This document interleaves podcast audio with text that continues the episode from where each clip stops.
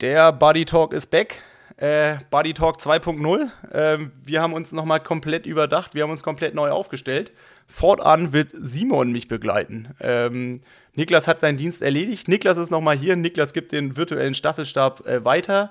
Mit ihm habe ich auch darüber gesprochen, was jetzt in den letzten zwei, drei Monaten sportlich bei mir los gewesen ist, warum ich nicht, wie in der letzten Folge angekündigt, beim Ironman Israel am Start gewesen bin. Und ähm, natürlich dann auch direkt ähm, über seine Tour zu sprechen. Da kommt Simon ins Spiel, er war auch vor Ort. Darüber haben wir gespatzt. Wir haben natürlich über das Thema gesprochen, wo niemand in der Triathlon-Welt drumherum kommt der Ironman Hawaii oder wie der zukünftig auch immer heißen wird, wo auch immer die Weltmeisterschaft stattfinden wird. Wir haben keine Antwort, aber wir haben viele Thesen dazu. Ähm, das war's eigentlich. Knappe Stunde. Simon an Bord.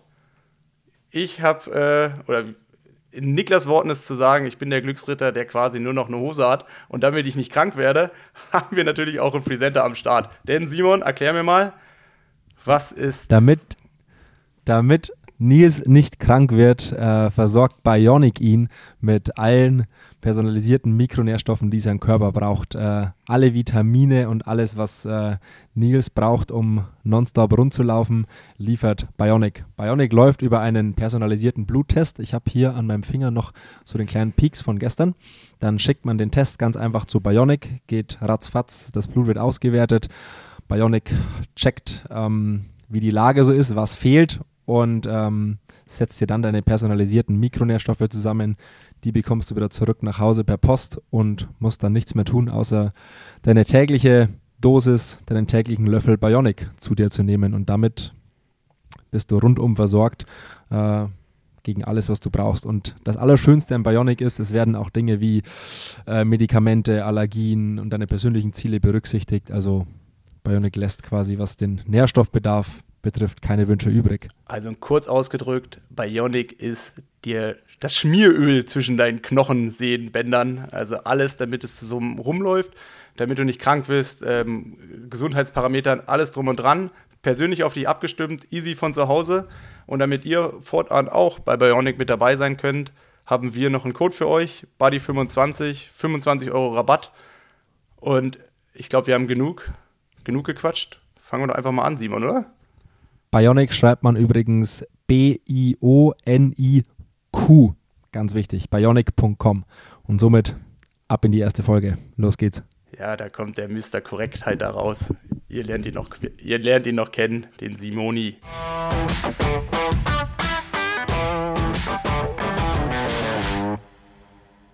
Nils, wir müssen doch noch mal reden. Und zwar nach unserem letzten Buddy Talk, da hast du viel versprochen und unterm Strich muss ich sagen, du hast nichts gehalten von alledem. Was war denn da jetzt los? Können wir nicht irgendwie positiv anfangen? äh, ja, ähm, muss ich dir zu 1000 Prozent recht geben. Ähm, aber ähm, ja, ähm, ich glaube, so wie ich mich dann entschieden habe, ist einfach die sinnvollste Entscheidung gewesen, weil ich einfach gemerkt habe, also ich meine, wir haben ja gesprochen, das war Anfang Oktober. Ähm, da hatte ich noch Großes vor. Ähm, der Plan war ja einfach, quasi jetzt zu quatschen mit einem Rennen in Israel, was schon gut geklappt hat, mit einer Qualifikation für irgendeine Weltmeisterschaft. anderes Thema. Ähm, aber ja, es ist dann doch irgendwie anders gekommen. Ich, ich bin krank geworden nach dem Rennen in Jesolo Anfang Oktober. Ähm, und es hat dann, war dann irgendwie ein bisschen hartnäckiger. Also ich war da nicht so durchgängig richtig krank, aber ich habe halt einfach so ein bisschen durchgehangen. Und ich habe schlussendlich einfach zu viele Tage verloren und ich war halt einfach nicht fit genug. Also ich habe einfach gemerkt, okay, ich kann es jetzt noch mal probieren und sicherlich ist die Chance da, dass es auch ein Happy End nimmt, aber ähm, die Chance, dass ich wieder enttäuscht werde, die habe ich halt fast als größer eingeschätzt. Dann habe ich halt einfach gesagt, okay, ähm, ich habe das jetzt so häufig probiert, ähm, ich bin so ein bisschen auch ähm, durch damit. Also ich will jetzt für mich einfach mal den ganz klaren Cut, äh, Cut halt ziehen und habe dann entschieden, okay, Anfang Oktober ähm, ich gebe jetzt allem ein bisschen mehr Ruhe. Ähm, ich lasse den Winter mal Winter sein lassen. Äh, ich lasse den Winter mal Winter sein und ähm, bin nochmal komplett vom Gaspedal runtergegangen und hole jetzt nochmal mehr Schwung, damit ich dann ähm, nächstes Jahr wieder voll angreifen kann. Weil ich habe halt auch gemerkt, äh, irgendwie seit, seit Corona äh, so alles ein bisschen durcheinander geworfen hat, habe ich halt nie so richtig eine Pause gehabt und ich bin immer im drei, vier Monatsrhythmus von einem Rennen zum, zum nächsten. Also da nochmal ein Ironman, dann irgendwas gehofft und zum nächsten und da nochmal irgendwie qualifiziert. Und wenn ich jetzt selber mit mir abrechnen muss, muss ich halt auch einfach sagen, ähm, in den allermeisten Fällen hat sich halt einfach nicht rentiert. Und deswegen habe ich da jetzt so ein bisschen den Riegel vorgeschoben und habe einfach gesagt, okay, ähm, ich, ich sehe die Chancen so gering ein oder die Chancen nächstes Jahr besser zu performen, wenn ich jetzt quasi vom Gas runtergehe, schätze ich höher ein, wie wenn ich jetzt nochmal so eine Glücksritternummer probiere. Und ähm, ich fühle mich auch, ja klar, also ich meine, man ist immer enttäuschend, so eine Saison so zu beenden. Und ich meine, es ist jetzt nicht so, dass die Saison äh, tausende von Erfolgserlebnissen hatte, aber ähm, ja, ich bin damit eigentlich, eigentlich so im Reinen. Also so, ähm, also so, ich, ich, ich, ich, würde die Entscheidung wieder so treffen. Ja, ist doch dann alles richtig gemacht. Ich finde, die Glücksritter ist auch ein schöner Titel für die erste Buddy Talk Folge hier auf der, auf der neuen Sendefrequenz. Die Glücksritter. Das ist, das ist das Wort, das dich perfekt beschreibt. Also wenn ich Ja. ein Wort finden müsste, mit dem ich äh, Nils Frommold beschreiben müsste, dann wäre es äh, der Glücksritter. Ja, ich weiß gar nicht, ähm, aber so ein, ähm, gibt so ein Glücksritter irgendwann mal auf? also jetzt, äh, ohne das jetzt, also du hast mich ja so genannt, äh, ich spreche jetzt über den Glücksritter im Allgemeinen, aber gibt der auf oder, äh, oder rennt er am Ende ohne Schwert und ohne Schild dann äh, quasi nochmal voll rein? Also ich hoffe, dass du den Zeitpunkt erwischst, dass du dich nicht ganz nackig machen musst, um durch die Triathlon-Welt zu rennen. Sagen wir es mal so. Dass du äh, rechtzeitig den Moment erkennst, wann es dann gut ist. Aber das traue ich dir zu. Ja, also bevor ich komplett nackig bin, ähm, ich sag mal, dann, dann suche ich, dann suche ich mir eine andere. Also dann, dann, ähm, äh, wie soll ich das sagen? Also bevor ich Das, was ich jetzt, das hatte ich jetzt aus dem Konzept komplett gebracht, ich, ne? be, genau, bevor ich komplett ohne Waffen in den Krieg ziehe, ähm, Ja. dann, äh, ja, dann, dann, dann hoffe ich auf Verhandlungen, Friedensverhandlungen. Probiere es mit Worten und nicht mit roher Gewalt. Aber äh, ich finde die Entscheidung, genau wie du es gesagt hast, äh, gut, wie du sie getroffen hast. Und äh, ich kann es gut verstehen, dann lieber jetzt rechtzeitig Pause zu machen, um dann irgendwie Kräfte zu sammeln für nächstes Jahr und dann äh, da halt irgendwie einen Neustart mit der Saison 2023 hinzulegen. Das klingt nach äh, tatsächlich nach vernünftigen Überlegungen, die du ja, äh, wofür du ja nicht unbedingt bekannt bist. Muss ich ja auch Ja, mal so sagen. Ja, ist natürlich immer so die Frage. Also schlussendlich als Sportler rechnet man über Ergebnisse ab und die habe ich jetzt nicht auf meiner Seite. Ähm, ich meine, wir sprechen ja auch seit zwei Jahren, dass ich endlich vernünftige Entscheidungen treffe. Ähm, ich, wir haben ja immer gesagt, also du hast mich ja immer gelobt, dass ich vernünftige Entscheidungen getroffen habe. Die haben sich bisher. Ja, nicht äh, immer. Du hast auch dann häufig dann deine vernünftigen Entscheidungen durch äh, ganz viel Unvernunft wieder wettgemacht. Ja, schon, aber ähm, ich meine, ich bin ja jetzt auch keine 24 mehr und ähm, da sind ja schon auch Entscheidungen dabei gewesen. Also ich sag mal, fr früher hätte ich die Entscheidung anders getroffen, wurde aber dann doch deutlich besser belohnt damit. Wie, äh, teilweise war der Schmerz dann natürlich auch deutlich größer, wenn es mal nicht geklappt hat. Aber ich würde eigentlich sagen, von dem, wie ich so die Saison angegangen bin und was ich so für Entscheidungen getroffen habe, in den meisten Fällen war die Entscheidungen nie, nie, nie, nie schlecht. Aber ich muss halt einfach akzeptieren, dass die Rahmenbedingungen und überhaupt so alles, was drumherum auch eine Rolle für so eine sportliche Leistung zählt, dass die halt auch nicht mehr die sind, die ich halt irgendwie vor fünf, sechs, sieben, acht Jahren hatte.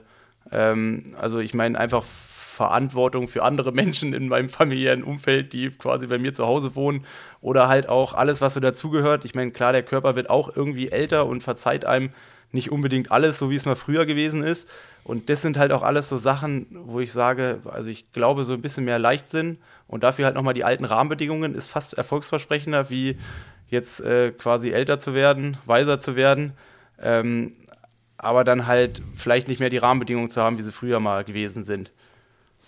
Der Punkt, wo du sagst, der, der Körper wird auch älter, ähm, das wirft jetzt zwar alle eigentlichen Pläne, die wir für den Podcast hatten und für die virtuelle Staffelstabübergabe über den Haufen, aber ich äh, glaube, das wäre ein spannender Punkt, um Simon mal dazu zu holen, weil ähm, es gibt einen Athleten, da finde ich, dem sieht man am allerstärksten an, dass er alt geworden ist.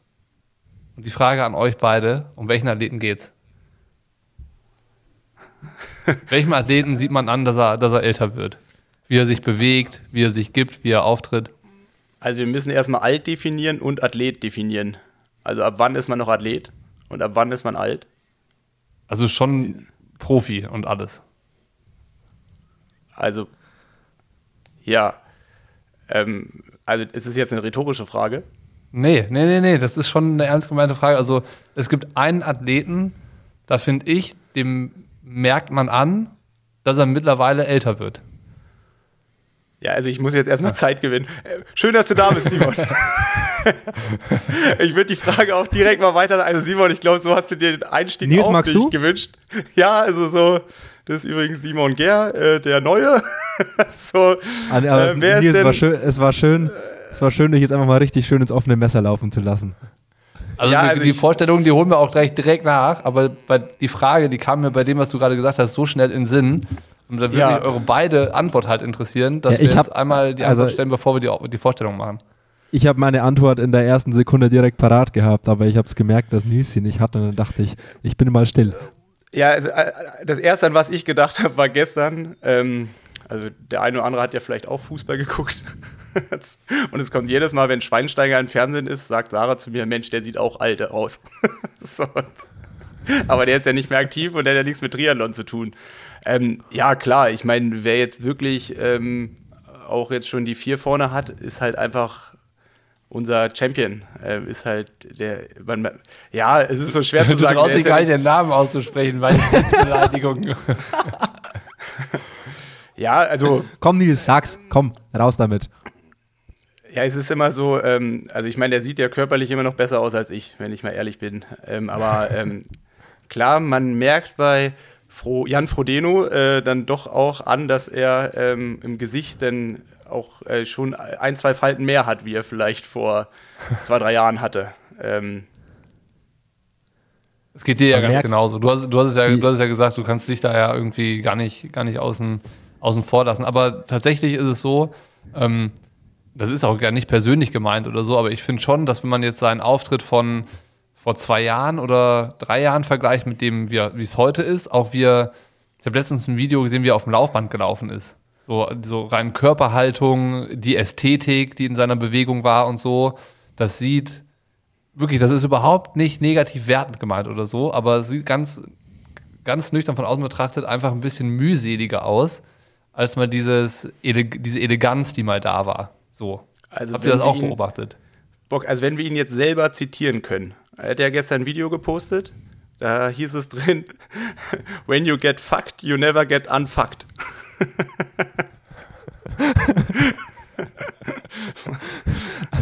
Aber zu, zu Bock. Aber zu Bockys, zu Bockys, Aus zu Bockys Aussage zurück. Die Uhr tickt einfach schneller. Man merkt's. Ähm, Schon. und, aber ich muss auch dazu sagen, also ich, wenn mit 41, 42, ich weiß es gar nicht, noch so aussehen würde, ich würde es unterschreiben. 100 Prozent. Also äh, das äh, darf auch bloß nicht missverstanden werden. Ne? Er ist immer noch äh, the one and only Jan Frodeno und der, der größte, den wir haben. Also das, das, das mal vorweggeschickt. und weil, du, weil du das Thema Auftritt angesprochen hast, ähm, es menschelt ein wenig. Ja, Es, es, beginnt, es beginnt menschlich zu werden. Es beginnt ähm, von einer göttlichen Gebung, äh, formt sich langsam ein Mensch. Also ja ich musste auch schmunzeln bei dem Post von Rick Zabel in seiner Story, wo die in Südafrika zusammen waren und dann nach so einer 200 Kilometer Tour im Bus zurückgefahren sind und dann Rick so ein Selfie gepostet hat, wo er so halb drauf war und dann so äh, halb Jan Frodeno, der so mit, wie, wie man das halt so von der Klassenfahrt von früher kennt, irgendeiner pennt so mit Kopf im Nacken, Mund auf äh, und dann so von leicht unten in die Nase rein fotografiert. Über das Bild habe ich auch geschmunzelt. Hätte er früher auch Und nicht so- gemacht, ne? Ja, ja.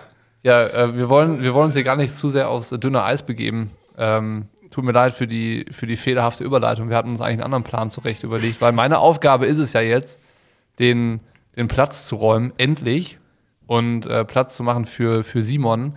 Und ich habe mir überlegt, es ist ja eigentlich jetzt so ein bisschen die Frage, wie habt ihr euch eigentlich kennengelernt und wie ist diese Konstellation von euch beiden zustande gekommen?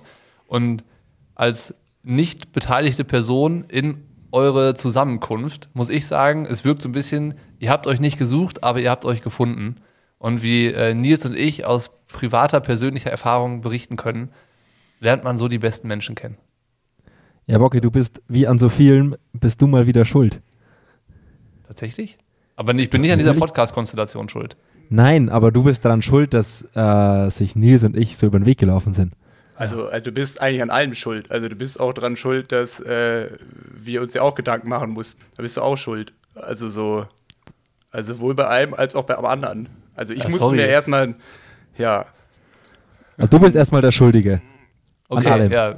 Okay, okay, okay. Ich hab's, ich hab's verstanden. Auf jeden Fall äh, schön, dass ihr zusammen gefunden habt und ähm, ihr kennt euch ja auch schon länger. Das, das könnt ihr nachher vielleicht auch nochmal ausschmücken, wie ihr euch kennengelernt habt, bla bla bla. Äh, schön, dass ihr, schön, dass ihr den Podcast gemeinsam macht. Ich finde das richtig äh, gut, dass Simon äh, dein neuer Buddy ist hier im Podcast, Nils. Und ich bin, bin froh, dass ich so von dannen ziehen kann. Tschüss. Kleiner Spaß, ich bin noch ein bisschen da, falls ihr noch eine Frage habt. Jetzt habe ich ja, also du, also muss, man muss ja schon auch mal sagen, Bocki, du hinterlässt mir einen Thron, äh, den ich noch über, von dem habe ich nicht mal die erste Stufe erklommen.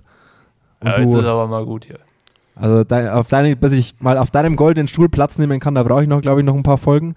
Aber ähm, ich habe zwar große, sehr große Füße, aber deine Fußstapfen ähm, füllen die längst nicht aus. Deswegen, äh, ich bin auch ein wenig aufgeregt und ein wenig gespannt, ähm, wie ich mich so in deinen Fußstapfen zurechtfinde. Ach ja. Ich glaube, ihr, ma ihr macht aber einen ganz eigenen Weg. Da brauchst du meine Fußstapfen gar nicht. Ich habe auf jeden Fall viele Ideen für Nils. Hey, schön. Ja, aber darum soll es ja heute gar nicht gehen, ne? das ist ja schön, hier das ganze Rumgeeier. Äh, es ist schön, wir haben uns alle lieb. Ich glaube, das, das wissen wir ja. Ähm, aber ich meine, ähm, was mich jetzt mal so interessieren würde, also wenn wir jetzt hier schon zu dritt auch mal drüber quatschen, also ich habe ja nur den Anfang so ein bisschen mitbekommen. Bocky, du bist ja durch die, du hast ja eine Deutschlandtour geplant. Ähm, wie gesagt, ich war bei den beiden ersten Events dabei. Es gab ja noch vier andere. Ähm, der Simon hat da weitergemacht, wo ich aufgehört habe, beziehungsweise der auch am Anfang schon dabei. Ähm, wenn man jetzt nur die ersten beiden Events gesehen hat, was hat man danach verpasst? Oder in was für eine Richtung ist es denn danach gegangen?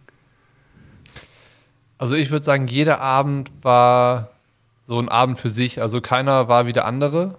Selbst die Abende in Erlangen, wo Flo und Simon als Gast dabei waren, haben sich nicht wiederholt, als wir dann in Stuttgart in der gleichen Konstellation mit den gleichen Bildern irgendwie da saßen.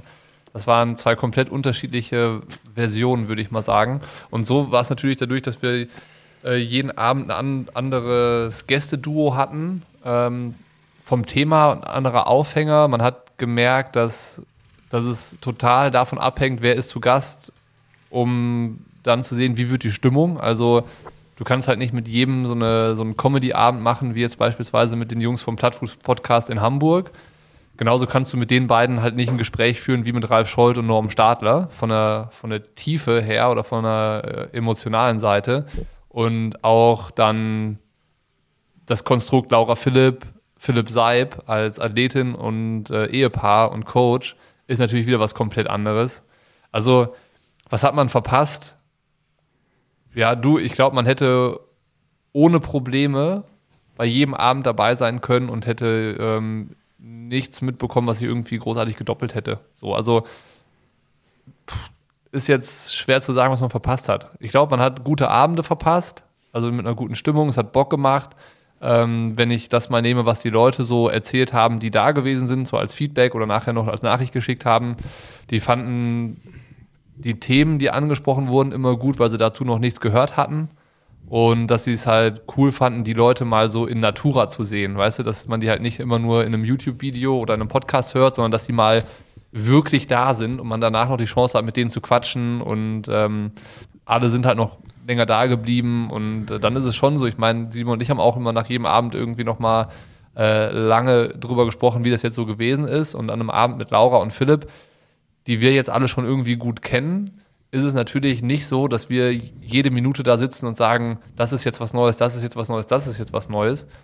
Aber für die Leute, die da sind, ist es natürlich was super krass Besonderes, Laura und Philipp in echt zu treffen. So, also wenn ich mir überlege, ich hätte vor zehn Jahren irgendwo eine Chance gehabt, in so einem Abend äh, Sebastian Kiene zu treffen und nachher noch äh, ein Foto mit ihm zu schießen, da wäre ich zwei Tage lang vorher aufgeregt gewesen und hätte die Nacht danach nicht schlafen können. So. Und äh, ich glaube, das ist so die Stimmung, die man äh, an jedem Abend den Leuten angemerkt hat und das hat halt Bock gemacht. So. Und ähm, ja, von daher, ich glaube, Simon und ich haben darüber nach den Abenden immer so viel gesprochen, dass es jetzt äh, total schwierig ist, nochmal in so eine Euphorie zu verfallen, weil äh, die war immer so unmittelbar schon da und auch ausgeschlachtet. Simon, wie hast, wie hast, wie hast du das erlebt?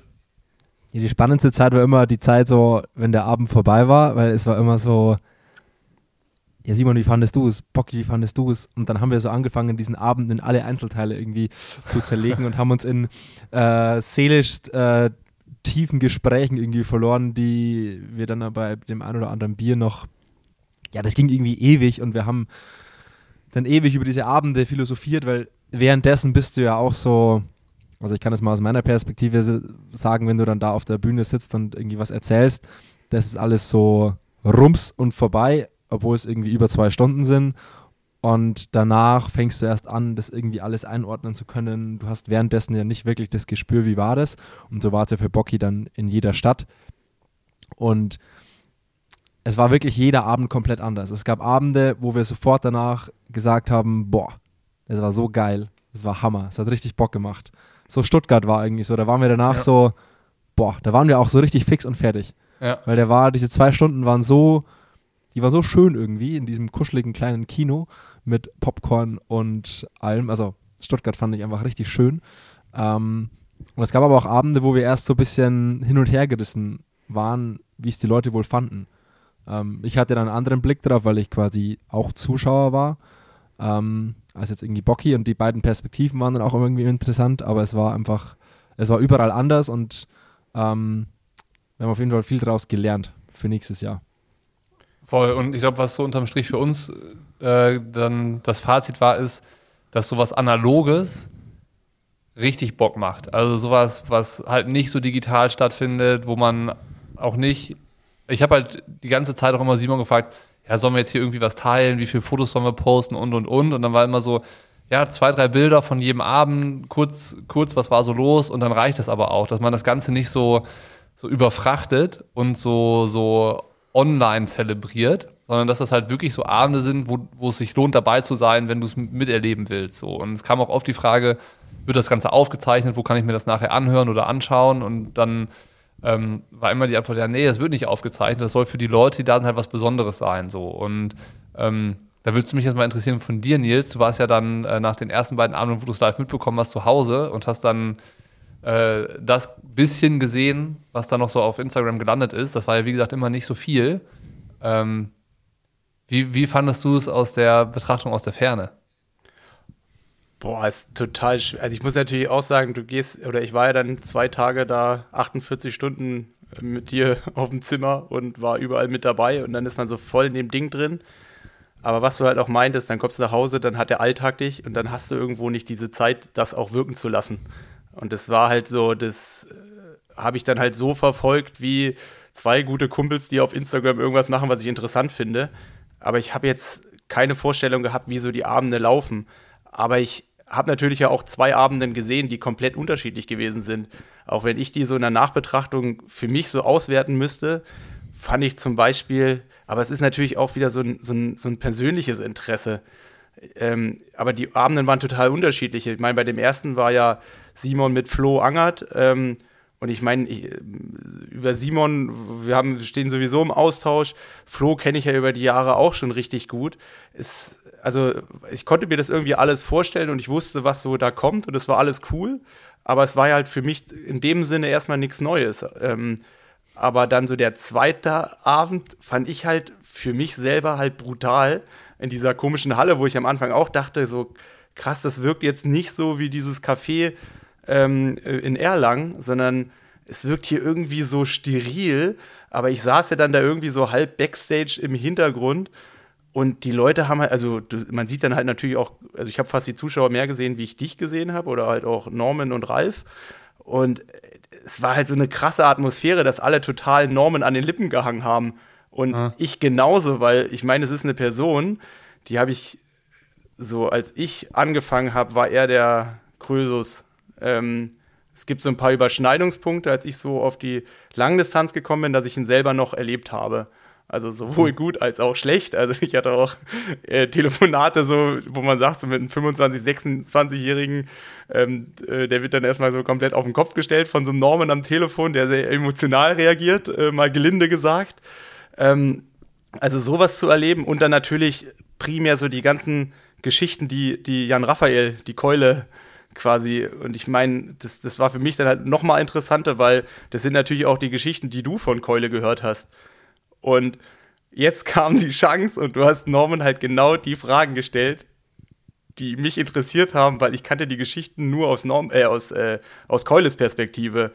Und deswegen, ich, ich hing dem total an den Lippen. Also ich fand es total geil, so drei, vier, fünf Jahre später äh, von irgendwelchen Geschichten, die 15 Jahre alt waren, nochmal seine Perspektive oder die echte Perspektive oder was auch immer für eine Perspektive zu hören, weil es war, es war brutal. Ich war da so drin und dann wurde es auf einmal so emotional und ich musste da so richtig durchatmen dann danach. Also so, es war schon ja. so, ähm, das war komplett anders, aber es ist natürlich auch, Norman ist eine Person, die ich jetzt nicht so fest kenne, wie ich halt irgendwie Flo und Flo und, und, und Simon kenne. Genauso stelle ich mir es dann halt vor. Ähm, deswegen habe ich ja auch gefragt, dann geht es halt weiter ähm, mit äh, Philipp Laurer, ähm, ich meine, klar, die kenne ich natürlich auch, ähm, aber so zum Beispiel die Plattfußjungs oder ähm, mit, mit, mit Tanja und, ähm, und dem Rick Zahl habe ich auch nur so bescheidene Schnittpunkte. Also ich, ich habe die schon mal irgendwo erlebt, auch live, aber es ist jetzt nicht so, dass ich die sagen würde, ich würde die kennen.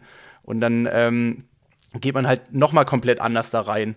Und dann auch so die Locations, was die so macht und überhaupt so dieses, man ist wieder vor Ort, man hat kein Handy, was einen ablenkt. Ich keine Ahnung, man hatte da unten ja in dieser Höhle noch nicht mal das Handyempfang in, in München. Ähm, ja. Und es ist so, und das ist genau das, was du meinst. Und deswegen finde ich es auch gut, dass es dann irgendwie nicht nochmal für die, die nicht da sind, aufbereitet werden, weil das kommt dann komplett anders rüber. Und diese Emotionen, die da vor Ort, Ort sind, die kriegst du nicht auf einer Tonspur rüber. Also oder nur ganz, ganz schwierig.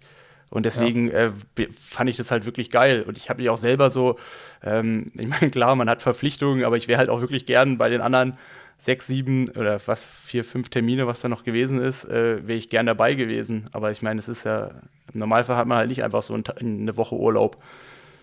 Nächstes Jahr dann. Da ja, ein bisschen von längerer Hand planen. Und das ist aber, ähm, das ist auch ganz lustig, weil ich glaube, nach, unmittelbar nach dem letzten Abend hat äh, Simon dann gefragt, und nächstes Jahr wieder. Und da war jetzt nicht automatisch die Antwort, ja, auf jeden Fall, beziehungsweise nicht ja auf jeden Fall wieder genau so, sondern halt eher schon, ja, schon so von der Richtung her wieder sowas, so eine, so eine Reihe, sowas analoges, echtes, aber vielleicht in einem anderen Modus, weißt du, dass man dann vielleicht nur vier Veranstaltungen macht, die dann äh, an vier aufeinanderfolgenden Wochenenden sind, dass es halt nicht so stark auf stark ist, weil das schon auch anstrengend ist, wenn du jeden Abend so dich auf so ein neues Gespräch vorbereiten musst und sowas. Und ich glaube, dass dann am, am Ende das auch so für einen selber ein bisschen abflacht, was eigentlich schade ist, so die Aufregung und sowas. Von daher ähm, können wir sagen, wir verabreden uns jetzt hier in dem Dreiergespann, in dem Trio, schon für November 2023 für eine wie auch immer geartete Eventreihe, die wir dann äh, gemeinsam erleben. Seid ihr dabei? Wenn es unbedingt sein muss. Aber ich hätte diesmal bitte gern Einzelzimmer, Niklas. Oh. Ja, war, ich habe. Es hab, war sehr. Die schönste Nacht war die, wo wir nur eine Bettdecke hatten. Das waren sogar zwei Nächte. Tatsächlich so. Nils kennt das also Spielchen. Ich, ich wollte gerade sagen, hab nie, hab, ich habe nie so gut, nie so gut, nie so gut geschlafen. Also ich weiß nicht, also Bocky, also ich meine, Simon, du bist, das ist, das ist ein, das ist ein Teufelsweg. Also Bocky ruft ja früher bei den ähm, Hotels an und sagt, habt ihr irgendwie so Einzelzimmer oder so französische Betten und nur eine Bettdecke und dann hätte ich gerne noch hier so äh, Trauben und was er da. Also es ist schon, du kommst da nicht mehr raus. Ähm, also ich bin froh, dass ich da jetzt äh, nur noch 50 Prozent seiner Lüste befriedigen muss. Ich hab's. ich habe es gemerkt, in einer Stadt waren wir irgendwie zwei oder drei Nächte, ich glaube in, in, Köln waren wir. Und in der ersten Nacht hatten wir nur eine Decke. Und Bocky meinte, er geht mal runter, er holt eine neue. Er kam, also eine zweite. Er kam natürlich ohne Decke zurück und meinte, morgen kriegen wir sie. Nächster Abend, wir gehen ins Bett. Was war da? Eine Bettdecke. Ja, ja, Niklas. Morgen, ne? Aus der Nummer kommst du nicht mehr raus. So, ich glaube, der Moment ist gekommen, äh, dass ich hier tatsächlich jetzt äh, mich verabschiede, oder? Geh, geh unter deine Bettdecke. Ja, also ist jetzt Ja, dann wirklich der traurige Moment, wo wir uns von dir verabschieden müssen, Bocky. Also ich Ach, meine, so traurig ist das gar nicht. Das, ist, äh, das, das tut euch jetzt ganz gut. Ja, ähm, nee, in dem Sinne, äh, ich denke, mit Simon haben wir einen würdigen Nachfolger. Niklas, du bist immer dabei. Du bist immer herzlich Du bist der Einzige, der sich selber einladen darf. Alles klar, ich komme drauf zurück.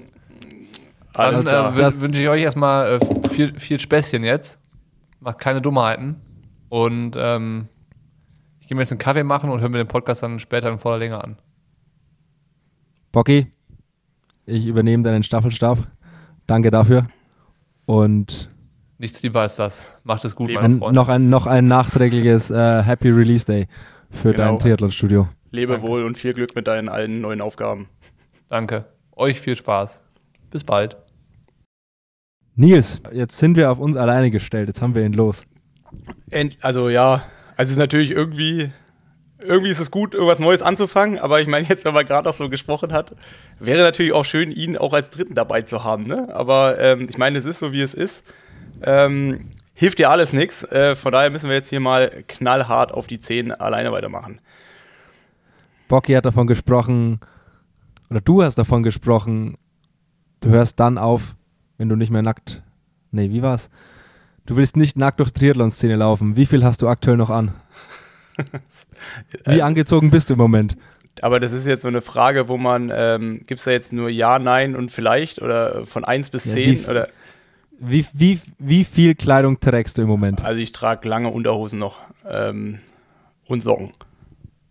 Aber du bist dabei, dich wieder mehr anzuziehen. Ja, wird kalt. Äh, und äh, nächstes Jahr wird genauso lang wie dieses Jahr. Und da will ich darauf vorbereitet sein. Beziehungsweise sportlich für mich hoffentlich nächstes Jahr noch ein bisschen länger. Weil es wäre natürlich schade, wenn es irgendwie wieder im abrupt im Oktober endet. Aber ich meine, können wir ja auch direkt irgendwie so halt mal direkt reinstarten. Äh, wann endet die Männer-Profisaison nächstes Jahr Ich, eigentlich? ich, woll- ich, ich wollte gerade sagen, von Oktober ist ja lang nicht mehr die Rede. Also Oktober, Kona, klassisches Saisonende und dann noch ein Herbstrennen hinterher schieben. Das war mal, glaube ich.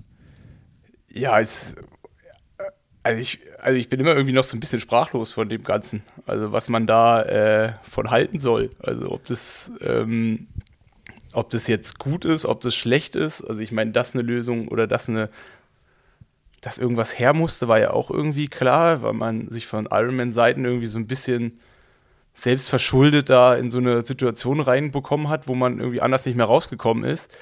Aber ich finde, es ist total schwierig, jetzt so sich vorzustellen oder auch, also ich meine, wir sind jetzt irgendwie im Dezember und man muss sich als Profi auf irgendwas vorbereiten, wo noch keine Rahmenbedingungen da sind. Weißt du, also es wurde ja lediglich gesagt, dass unser Rennen nicht im Oktober stattfindet, sondern äh, irgendwann. Und jetzt ist irgendwie Oktober, wo, wo du ja irgendwie deine Saison planst. Und jetzt müsstest du ja eigentlich anfangen, wenn du jetzt noch nicht qualifiziert bist, äh, dir darüber Gedanken zu machen, was für Rennen mache ich, wo starte ich, wie starte ich, wo will ich mich qualifizieren. Und ich habe so das Gefühl, dass das jetzt auch eine Entscheidung ist, die man erst in irgendwie sechs Wochen treffen kann.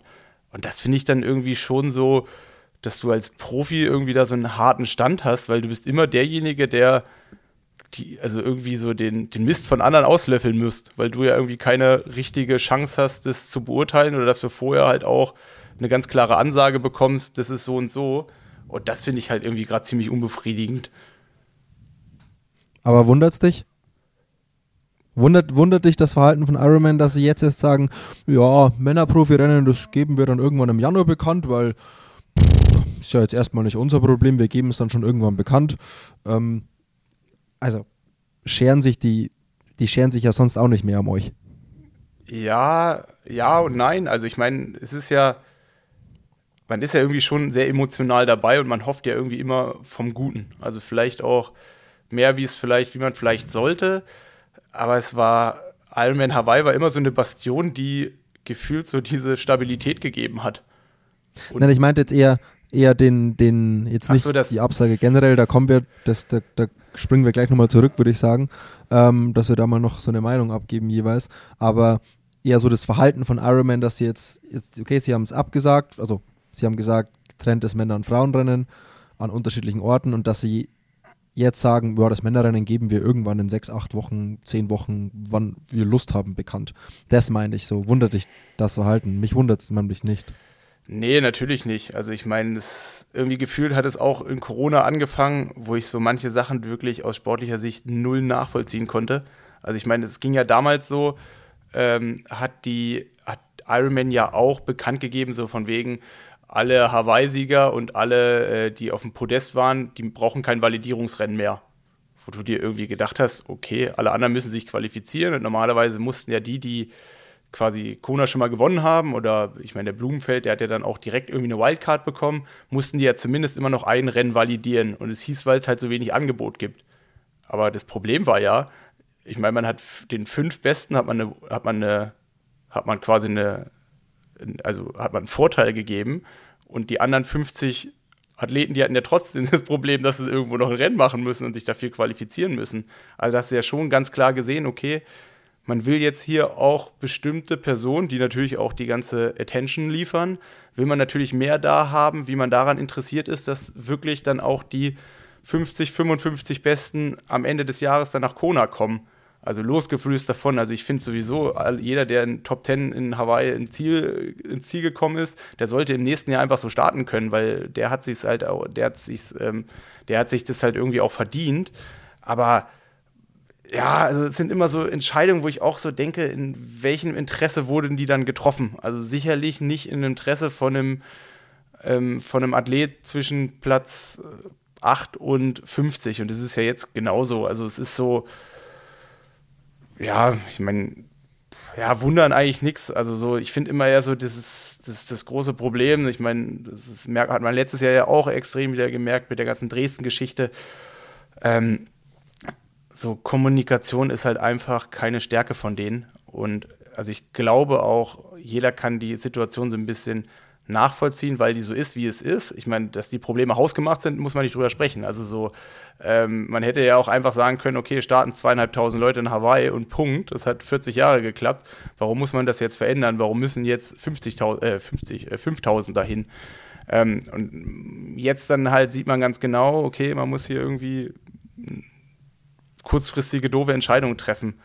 Und man sieht halt in der ganzen Geschichte, und das ist ja auch so, wie wie man dann irgendwie mit Athleten umgeht. Also irgendwo braucht man die dann schon für die ganze Show, aber man ist halt auch nur bedingt bereit, für die halt irgendwie was zu machen oder daran in, interessiert, dass das halt möglichst professionell halt auch ist. Allgemein an dem, wie du sagst, an dem Thema Kommunikation und an dem Thema Profi-Hospitality und allem, dass die Profis die ganzen, diesen ganzen Zirkus ja doch irgendwie dann präsentieren und tragen. Ähm, wovon Ironman letztendlich lebt, ähm, da können die halt schon, also ich weiß nicht, jedes normale Unternehmen in der freien Wirtschaft würde von 0 auf 100 Hops gehen, wenn sie manchmal handeln würden wie Ironman und das macht einen schon wütend. Ähm, und das, also auch die, wie du sagst, diese Sache mit Dresden oder jetzt auch, was ich in Israel so ein bisschen erlebt habe und jetzt diese ganze Kommunikation rund um diese Sache mit Hawaii. Erst bestätigen sie vorm Rennen schon zwei Renntage für nächstes Jahr, jetzt wieder komplett zurück und geben noch kein Männerrennen bekannt. Und äh, was, also, sorry, wo sind wir da mit der Professionalität? Es, es geht um so unglaublich viel Geld auch in dem Sport und wie du sagst, eine Saisonplanung findet halt jetzt irgendwo statt und nicht erst irgendwie Ende Januar, dass ich mir dann überlege, okay, wo mache ich mein Quali-Rennen, wenn sich dieses zweite Septemberwochenende bestätigen sollte, wo das Männerrennen sein soll, wo machst du dann deine Quali? Frankfurt ist mit acht Wochen einfach krass nah dran und meiner Meinung nach kannst du vielleicht anders einschätzen, aber irgendwie halt zu nah dran. Und so viele andere Möglichkeiten gibt es ja auch nicht mehr. Und wenn du dann schon Ende Januar hast, dann in eine, in eine Planung einsteigen für ein Rennen in acht Wochen, also wo kommen wir da hin? Ja, also gebe ich dir komplett recht. Also aus professioneller Sicht ist das, ist das eine Katastrophe, weil ähm, also du weißt ja, also du weißt ja gar nichts. Also die, also wir gehen ja jetzt irgendwie von Nizza aus, weil das so durch die Presse gegeistert ist. Ähm, was ja dann auch schon wieder irgendwelche Stärken und Schwächen hat. Also so mit, äh, dass da auf einmal ein Rennen ist mit, weiß ich wie viel tausend Höhenmetern. Ähm, aber auch, es kann ja auch genauso passieren, dass es irgendwie wieder im Oktober in, in St. George ist. Also das kann ja auch passieren. Ähm, zur, zur Zeit ist ja alles irgendwo nur ähm, eine Diskussionsgrundlage oder irgendwie ja, Prognosen, ähm, was halt wirklich gar nicht geht. Und da merkt man halt einfach so, ähm, jetzt so aus Profisicht, dass man halt wirklich das Ding hat, so ähm, wir machen und ihr, ihr müsst mitmachen. Ähm, und äh, wie ihr das macht, das ist euer Problem. also so, ähm, das ist halt, das, das geht halt irgendwie gar nicht. Und dann sag ich, und ich glaube auch so ein bisschen, dass es dann die Bewegung dahin geht. Ich, ich will es nicht hoffen. Ähm, aber ich meine, wenn diese Kona-Geschichte halt auch immer weniger wird, ähm, wir haben gerade eine Organisation mit der PTO, die ja nächstes Jahr äh, noch, also ihre Rennserie ausbauen will, ähm, die das einfach professioneller auf, auftreiben oder auf, aufmachen, dass es dann schon dahin geht, dass dass vielleicht Profisport in zwei, drei, vier, keine Ahnung, ob ich das in meiner Karriere noch erleben werde, aber dass man sich als Athlet dann schon vielleicht an so Strukturen dann halt bindet und die Geschichte Ironman als Profisicht immer uninteressanter wird. Und ich weiß nicht, ob das eine, ob das eine Entwicklung ist, die ich will. Also so irgendwie es ist. Und ich meine, du hast es jetzt auch zum ersten Mal gesehen, wenn du nach Hawaii kommst. Also wie gesagt, nicht an den ersten zwei, drei Tagen, aber dann danach du merkst halt, dass das irgendwie was Besonderes ist und das ist das, das ist das, wofür viele brennen. Und ich, ich, ich will gar nicht so ein anderes Rennen haben. Also ich meine, klar, das ist jetzt meine naive Haltung, aber ich will jetzt nicht die PTO zurzeit so als die Serie haben, die das alles ablöst. Aber es geht schon stark in die Tendenz dahin. Die Begeisterung der ganzen also die Begeisterung von allem und jedem, der Triathlon macht, von allen Athletinnen, allen Age-Groupern, allen, allen Hobbysportlerinnen, von allem.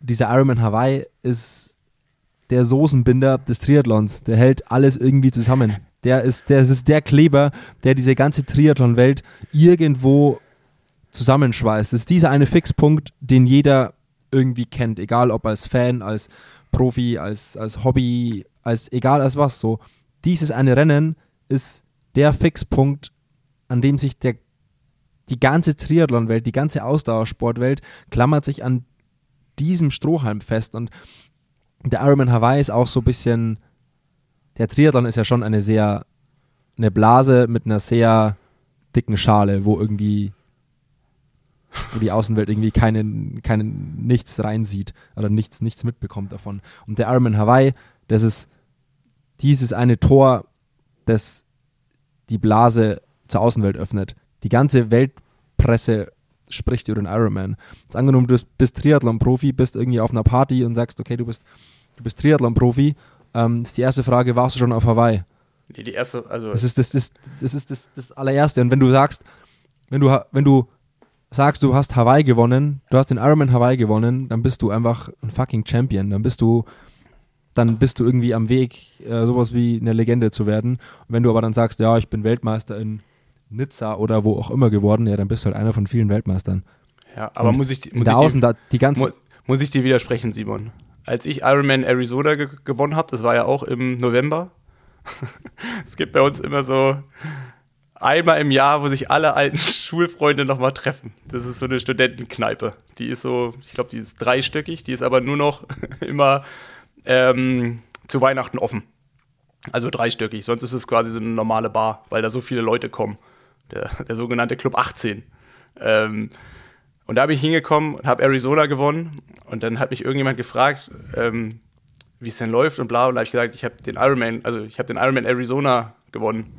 Aber kein Mensch hat Arizona verstanden und ich wurde den kompletten Abend dafür gewonnen, dass ich den Ironman gewonnen habe. Also weil sie die ganzen, die außerhalb von der Szene so dabei waren. Und dann irgendwann habe ich es auch geglaubt. der Abend hat ja, aber, aber, Länge aber gedauert. Das ja, aber, aber, das, aber das ist ja genau das. Die meinen, okay, du hast einen Ironman gewonnen, dann ist es sofort dieses, ja, hat ja irgendwas mit Hawaii zu tun wahrscheinlich. Ja, ja, Lu, ich meine, das ist, ähm, als ich auch als Kurzdistanzler merkst du es noch viel krasser. Also dann, ähm, kriegst du halt, also ich, ich weiß nicht, du startest im Weltcup und bist irgendwie voll dabei, hast natürlich auch irgendwie was drauf und dann fragt dich jemand, wann du, wann du denn mal den richtigen Triathlon machst. Und, ähm, und das bezieht sich natürlich alles auf Hawaii, weil natürlich auch jeder irgendwie in irgendeiner Art und Weise damit was zu tun hat, weil Hawaii auch immer irgendwie eine gewisse Wertschätzung hatte. Aber diese Wertschätzung, die wird ja seit gefühlt Corona, die wird ja, die geht ja immer weiter runter. Also so, teilweise geht man ja schon fast inflationär mit den Startplätz, äh, Startplätzen um. Also die werden ja um sich, um sich geworfen, damit man halt 5000 Leute dahin bekommt. Also das ist ja so die Frage, was will man eigentlich haben? Sollen möglichst viele Leute in Hawaii starten oder will man diesen Mythos als sportliches Event, wo die besten Staaten halt auch aufrechterhalten?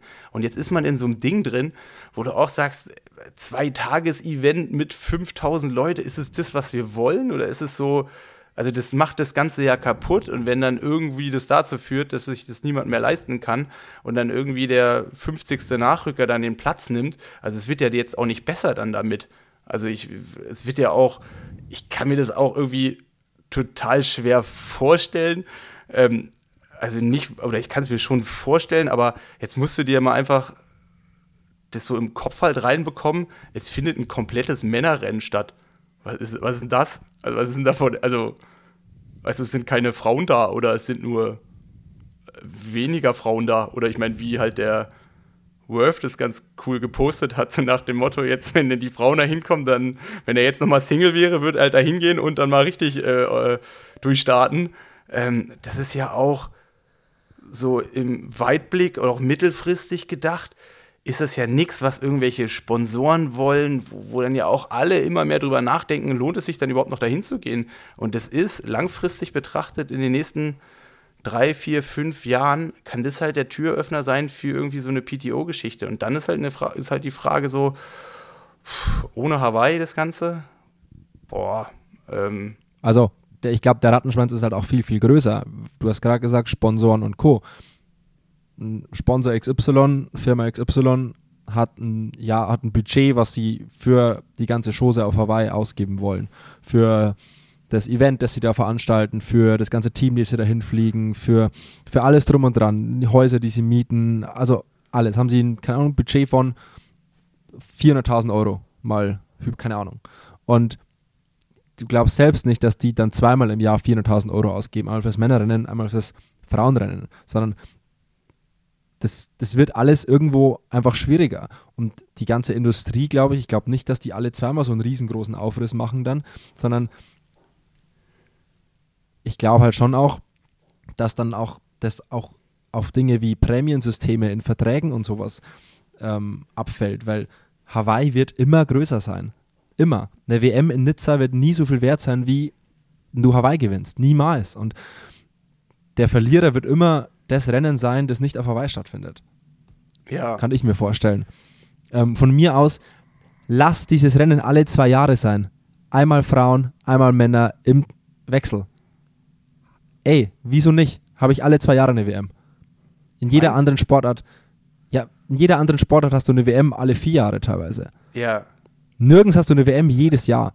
Lass, lass, dann lass doch einmal Frauenrennen machen, einmal Männerrennen alle zwei Jahre. Aber da mit Ironman hast du halt ein Unternehmen, das halt Geld verdienen will und somit ist das Thema erledigt. Aber ich finde halt, es geht schon relativ viel vom Mythos verloren, wenn man einfach sagt, man macht ja. eine Geschlechtertrennung. Also allein. Total, also, alles. Also, aber es geht noch viel mehr vom Mythos verloren, wenn das Rennen dann irgendwo anders stattfindet. Ja. Diese, diese, die, der Ironman Hawaii ist, wie gesagt, das ist das Ein und Alles, was unser Sport hat. Und mal aus rein sportlicher Perspektive ist es ja interessant, ein Rennen mit unterschiedlichen Kursen zu haben. Nicht jedem liegt das Rennen auf Hawaii. Aber es gibt vielleicht Leute, denen liegt ein hügeliges Rennen in Nizza. Also, das ist ja schon ein interessanter Aspekt. Aber einfach nein. Wir können uns im Kreis drehen und jetzt dann noch ewig weiter rumeiern. Wir sind, glaube ich, beide keine Fans davon. Nee, also ich meine, ich war ja auch mal in Nizza. Also auch aus persönlichen Interessen. Es ist halt auch. Oh, Stau hast du da auch, Verkehr ist nicht besser. Also wir können jetzt alles madig reden. Viel zu viel Stress da, von A nach B zu kommen. viel zu viele Höhenmeter, viel zu lange Anstiege. Ähm, ich weiß nicht, das ist 73 WM ist ja cool, dass es wirklich rotiert und ich meine jetzt mit Ausnahme von den letzten zwei Jahren, oder sogar drei, zwei Jahren, ähm, war das jetzt auch mal in Ordnung, dass sich da jemand gefunden hat mit St. George, die halt einfach die Rahmenbedingungen liefern konnten. Aber so, ähm, ja, alles andere geht so schwer rein. Also ich, aber ich meine, klar, irgendwie ändern können wir es ja dann leider nicht. Ähm, man kann das irgendwie gut oder schlecht finden, aber Iron Man macht ja dann doch irgendwie, was Iron Man macht. Und das ist eigentlich so fast das Ernüchternste und das ist so das, was, glaube ich, auch am meisten so Aufschrei bewirkt hat. Also ich glaube auch, wenn man das ordentlich erklärt hätte, also weißt du, es, es kam mir jetzt auch irgendwie wieder keine Erklärung. Also die Erklärung, die musste der über drei, vier Triathlon-Plattformen zusammensuchen. Also ist es dann irgendwie der Bürgermeister von Hawaii, der sagt, äh, es geht nicht, oder die Polizei oder äh, was auch immer, oder sind jetzt einfach, dass Ironman zu viel Startplätze rausgegeben hat, oder, also man weiß ja, also es wurde ja offiziell, von offizieller Seite wurde ja noch nicht kommuniziert, was eigentlich das Problem ist. Also so richtig, also, oder, also, oder vielleicht ist es ja mir vorbeigegangen, aber wir haben ja, ich glaube schon, ist, glaube ich, schon diese Sache der Genehmigung, dass äh, Hawaii keine Genehmigung mehr für zwei Renntage rausgibt. Aber hat. Ich glaube, so war das. Ja, ja, aber hat Ironman das so mal offen kommuniziert? Also wir, also nicht. wir als Profis haben eine E-Mail bekommen, wo drin steht, ja, wo, wir vor, wo, wir vor, vollendete Tatsachen gestellt werden. Frauen finden dann und dann statt, Männer wird im Januar bekannt gegeben. Und, äh, und dazu halt dann noch, ähm, der Rennkalender bleibt erstmal bestehen, man kann sich nach wie vor qualifizieren, aber äh, genaues gibt es dann ob es Anpassungen gibt, gibt es dann irgendwie halt in vier, vier Wochen oder acht Wochen. Ist ja auch noch Januar. Und ähm, so geht es ja dann auch mit den ganzen Age-Groupern und auch die ganzen Dresden-Geschichten. Also hätte man offen mal kommuniziert, was eigentlich das Problem gewesen wäre. Ich glaube, dann kannst du damit ja besser umgehen. Aber du wirst so, es ist ein emotionales Thema und du wirst immer so vor verendete Tatsachen gestellt. Und das ist so, wo ich sage, das ist eigentlich ein schlechter Weg. Also warum? Also ich glaube auch, wenn man jetzt offen kommuniziert hätte, also es gibt ja auch genug Gründe dafür, einfach gesagt hätte, okay, äh, wir haben jetzt einen Fehler gemacht mit der ganzen, ähm, ganzen äh, Corona-Geschichte. Das kann ja Iron Man niemandem vorwerfen. Die haben es ja auch nicht gewollt. Und die haben ja dann darunter auch zu knabbern. Aber dass man auch einfach gesagt hätte, okay, wir müssen jetzt allein deswegen, weil es zu viele offene Qualifikationsplätze gibt, ähm, um das Ganze halt zu retten, müssen wir eine Lösung finden, müssen wir vielleicht jetzt auch einfach sagen, okay, wir müssen alles nullen und jetzt wieder anfangen, damit wir halt dieses Rennen, wie es in den letzten 40 Jahren gewesen ist, auch wieder beibehalten. Weil das Problem, was man dadurch ja hat, durch diese vielen Starter, das schiebst du ja immer vor dir her. Und wenn man jetzt einfach mal Tabula Rasa gemacht hat, es würde viele Bauernopfer geben und es würde wahrscheinlich auch für viele irgendwie ziemlich schmerzhaft sein. Aber vielleicht ist es dann auch noch die beste Variante. Also wenn du dir ja jetzt überlegst, ich habe keine Ahnung, aber es gibt ja bestimmt Beispiele von irgendwelchen Leuten, die sich 2019 qualifiziert haben, die jetzt alles nach vorne geschoben haben. Ich glaube, man konnte ja auch schon direkt auf Hawaii 23 umswitchen, oder? Also Weiß ich nicht. wäre es theoretisch möglich, dass du dich Ende 2019 qualifiziert hast und jetzt dann 2024 als Mann startest? Aber wahrscheinlich schon, oder? Boah, gute Frage, müssen wir mal nachgucken. Aber ich konnte man es von 22 nochmal weiterschieben? Also es gab auf jeden Fall welche, die jetzt schon qualifiziert waren auf 23, aber ich weiß nicht, also ich glaube, du konntest das Corona, ja, also das 21er Jahr, ich glaube, du hattest die Wahl, das auf 22 oder 23 zu schieben. Und dann hättest du dich ja, hättest dich ja 19 qualifiziert, 20 ist ausgefallen, 21 ist ja auch ausgefallen. Da war aber ja St. George auch noch. Du konntest St. George oder Hawaii wählen, glaube ich. Genau, genau. Also, also ich glaube, es gab schon so also auf jeden Fall halt, ja, du. Komm. Ähm, aber weißt du, das sind ja alles so Sachen. Warum, warum, warum muss man jetzt auf diese vielen Starter bestehen? Komm, dies. Wir drehen, wir drehen uns. Wir, hast, drehen, hast, wir, drehen uns im, wir drehen uns im Kreis, wir sind uns, glaube ich, einig. Ähm, die Zündschnur ist kurz, die Wut ist groß. Ähm, wir werden sehen, wo es im Januar hin, also wo das Rennen hinfällt. Ähm, wir werden sehen, wie es mit Ironman weitergeht. Wir werden an der Sache nichts ändern können. Ähm, lass uns mal, lass uns mal noch über andere Dinge sprechen, die die letzten Wochen passiert sind. Ja. Äh, mir ist zu Ohren gekommen, du hast bei der Selfish Night ja. ganz schön, hast ganz schön bunt getrieben. Also ich war lange, also ich habe mir den, das bunte Treiben lange angeguckt, weil man will ja auch nichts verpassen. Ähm, kurz gesagt, es war auf jeden Fall äh, war gut, wieder da gewesen zu sein. Ich glaube, ich war jetzt auch zwei, drei Jahre nicht mehr und irgendwie ist es dann doch irgendwie ein cooler Rahmen. Viele Leute, die dann doch auch ähnlich lange und nicht oder noch länger im Triathlon dabei ist, irgendwie nochmal zu sehen und dann auch einen Rahmen zu haben, sich mit denen zu unterhalten. Und äh, natürlich auch so die Möglichkeit gehabt. Also ich fand so, so mein Lacher des Abends hat auf jeden Fall Mika Not gehört. Der war auf der Bühne eingeladen ähm, oder der durfte auf der Bühne zusammen mit Sebi und den Thorsten Schröder ähm, über seine Erlebnisse sprechen. Und äh, ich muss wirklich sagen, es war schon, äh, war schon lustig. War schon, Aber was war, was, war der, was war der Lacher? Ja, es war so eine Mischung aus. Äh, am Anfang war ich mir nicht so richtig sicher, ob er so ein bisschen schüchtern ist. Er hat immer so ein bisschen runtergeguckt. Und der hat halt Antworten rausge rausgehauen ähm, über, ähm, ja, man muss viel essen, aber nicht so, so das Gemüse, weil ähm, das gibt ja keine Energie. Und also so, ich glaube, am Ende hat er sich dann hinreißen lassen. Ähm, der Bob Babbitt hat ihm Fruit Loops mitbringen, mitgebracht, ähm, quasi um das Energiethema wieder aufzugreifen. Und äh, diese besagten Fruit Loops hat er sich auf der Bühne auch schon hintreiben lassen. Äh, ich habe es dann am Ende auch mehr oder weniger live gesehen. Äh, die kann man auch mit Bier trinken. das, ist, das ist schon. ähm, und es war dann schon angenehm, dass da halt so eine komplett neue Frische drin war und diese Mischung aus ähm, geilen Antworten, die wirklich lustig waren und auch wirklich so äh, gezeigt, was das für so für ein Typ ist. Und halt auch so die Mischung, ich meine, vielleicht sah das auch so aus, weil ich, wir saßen halt ganz weit vorne und es sah immer so aus, als ob er irgendwie so runterguckt. Also es sah so, und dann kam immer ein Ding nach dem anderen.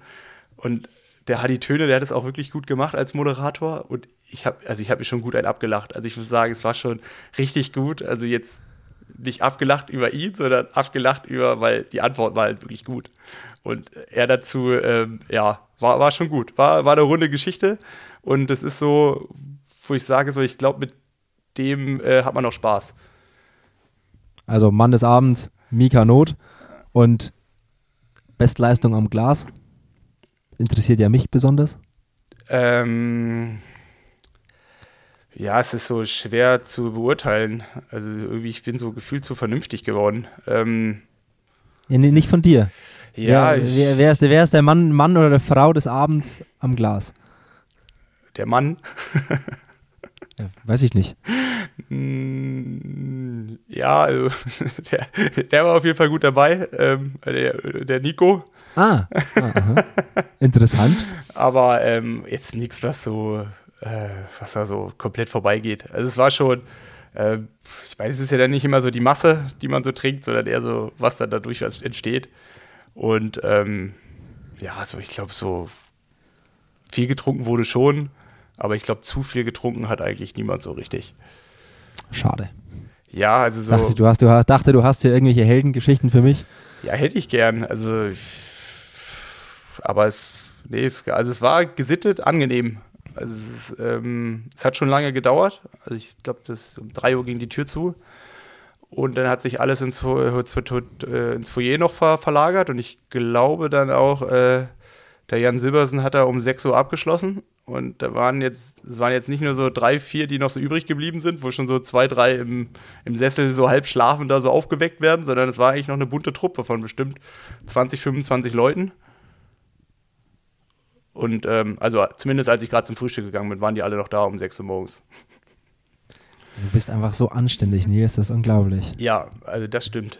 Ähm, nee, aber es ist dann so, ich finde, es sind ja auch so Veranstaltungen, äh, irgendwo ist es cool, irgendwo braucht man das auch so, glaube ich, einmal im Jahr.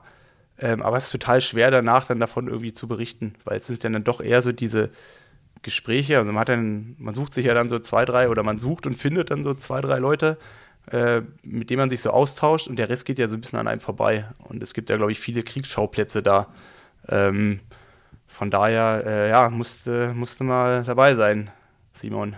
Holst ja nicht. Ja ich, ich, ja, ich hing ja noch hier in Israel fest. Ja, aber ich meine, es gab Leute dabei, wo ich dich, die. Wo ich, dich, wo, ich dich, wo ich dich weinend vermisst habe. Ja, es gab ja Leute da, die haben es dann noch dahin geschafft. Ich weiß, ich weiß, ich weiß. Ich habe davon, hab davon gehört. Also Sebi ist, glaube ich, was hat er gesagt, um 7 Uhr morgens den Flieger genommen. Ja, wir waren Abendessen zusammen mit Sebi äh, und da war er gerade dabei, irgendwie seinen Flug auf 7 Uhr morgens umzubuchen äh, und wurde irgendwie um halb vier im Hotel abgeholt. Ähm, ich war jetzt nicht neidisch drauf. War ja. ganz froh, am nächsten Tag mal auszuschlafen. Glaube ich, glaube ich. Gerade nach so einem Ironman, obwohl ich, wo habe ich denn das auch gemacht? wo wir auch komplett am nächsten Tag, weißt du, in Corona gab es ja immer keine Siegerehrungen. Ah, und stimmt. sonst hast du ja in Ironman immer noch so diesen Montag meistens noch, weil dann ist dann irgendwie mittags Siegerehrung und man hofft ja irgendwie immer, beziehungsweise man will ja dann das dann doch nicht verpassen, wenn es dann irgendwie nötig ist. Ähm, von daher bucht man ja normalerweise immer so Flüge mit äh, Dienstag. Und dann hast du ja so einen Tag wir, immer sind, noch. wir sind auch Sonntag, Sonntag Nachmittag nach Hause. Ja, und diesen, diesen Tag halt einfach da so rumhängen, irgendwie den ganzen Tag essen und sich mal von A nach B schleppen, merkt man dann halt, dass man den auch wirklich braucht. Weil wenn man direkt in den Flieger geht und danach in seinem Alltag wieder ist, oh, das hängt einem dann so nach, ne? Ähm, von daher ist es so. Ich habe noch, nie- ich hab noch nie einen Ironman gemacht, deswegen kann ich nicht mitreden. Ja, aber, aber du bist ja trotzdem auf so eine andere Art und Weise dann dabei. Ich meine, ähm, so, ich, ich, ich, ich, mein, ich habe so Rote jetzt so halb gemacht, aber da, da haben wir die Hälfte auch verpasst. Da habe ich ja so Maurice dann auch begleitet. Ähm, auch als Supporter, das, das, das haut ja anders rein. Also so, aber es haut Ja, rein. ja. Also du bist ja trotzdem so, äh, dass am Ende von so einem Ironman, je nachdem, was passiert ist, äh, ob jetzt gut oder schlecht, es sind ja irgendwelche Emotionen da, die dich ja komischerweise am Abend um 22, 23 Uhr daran hindern einzuschlafen, obwohl du schon seit äh, 3 Uhr morgens wach bist. Und ähm, das hängt dir dann jedem nach. Also, Ja, also der Tag, der Tag danach ist schon auch so, ich bin immer froh, wenn ich am Tag danach einfach so einen Tag habe, wo ich nur rumhängen kann, vielleicht ein kleines Ründchen laufen gehen. Ähm, und ja, man ist schon auch einfach gaga im Kopf. Vor allem so in der Birne. Weil der Tag, du bist den ganzen Tag im Kopf so dabei. Du bist den ganzen Tag so auf, so auf Sendung irgendwie, ähm, dass, ich, dass du schon auch echt irgendwie durch bist. Und so ein, ja, so ein, wie so ein Kadertag danach, den finde ich schon auch immer ganz gut. Also ja, bin jetzt auch nicht so der Fan davon, am nächsten Tag da gleich wieder weiter, weiter zu dödeln. direkt wieder weiter Gas zu geben. Aber ja, ähm, Apropos Gas, lass uns das doch, lass uns die Sache doch hier mal mit Vollgas in den Hafen fahren, oder? meinst du? Ja. Oder hast glaub, du noch was? Hast du noch Themen? Also ich habe noch viele Themen, aber ich glaube, wir haben noch viele Anlässe darüber zu quatschen. Also ich meine, Ja, ich vielleicht- glaube auch. Vielleicht äh, nutzen wir nächstes Mal mal so zum Einstieg, was wir eigentlich uns so als neues Projekt so vorgenommen haben, was wir uns so Ja. als Ziele gesetzt haben. Ich glaube, heute war ja so eine runde Geschichte, dass äh, unser äh, Erfinder, äh, Founder und Co-Founder Bocky hier mit am Start gewesen ist und nochmal so ein bisschen wirklich den virtuellen Staffelstab weitergegeben hat. Ähm, aber dass wir nächstes Mal einfach auch erklären, was sich vielleicht fortan auch anders gestaltet. Also klar sind wir immer noch der Buddy Talk, aber wir haben uns ja auch was überlegt, ähm, dass das halt ähm, A regelmäßiger passiert. Also wir, wir ersche- wir erscheinen jetzt immer dienstags alle 14 Tage, ähm, aber halt auch, dass wir andere Themen bespielen. Also wir wollen mehr das Buddy-Thema spielen und ähm, genau, also bevor ich jetzt zu viel aushole, äh, ich denke mal, das nehmen wir uns zum nächsten Mal, ähm, nehmen wir uns zum nächsten Mal vor, damit halt auch jeder irgendwie auf der Reise mitgenommen wird und ähm, ja, ich denke mal, wir würden uns um, wir freuen uns um jeden Klick, Like, Ja, Alles, also alles. ich glaube auch, dass wir nächste, nachdem wir jetzt hier schon irgendwie so ein doch auch ziemlich holpriges Ei die erste halbe Stunde hier, ähm, hier gebrü- ausgebrütet haben, ähm, machen wir mal nächste Folge mal äh, einen Rundumschlag, was wir eigentlich so vorhaben. Ich habe auch so ein paar Ideen, die ich da vielleicht, vielleicht auch erst da vorstelle, mal gucken. Ähm, und ja, ich glaube hiermit lassen wir uns mal gut sein hier. Rappen wir das Ding ab oder was? Wir rappen das Ding ab. Alles klar. Nils. In dem Sinne, ich wünsche dir eine wunderschöne Woche, Restwoche. Die wünsche ich dir auch, Nils. Wir sehen uns, hören uns und bis Bleib bald. dran. Arrivederci. Arrivederci. Wir Schweinebacken.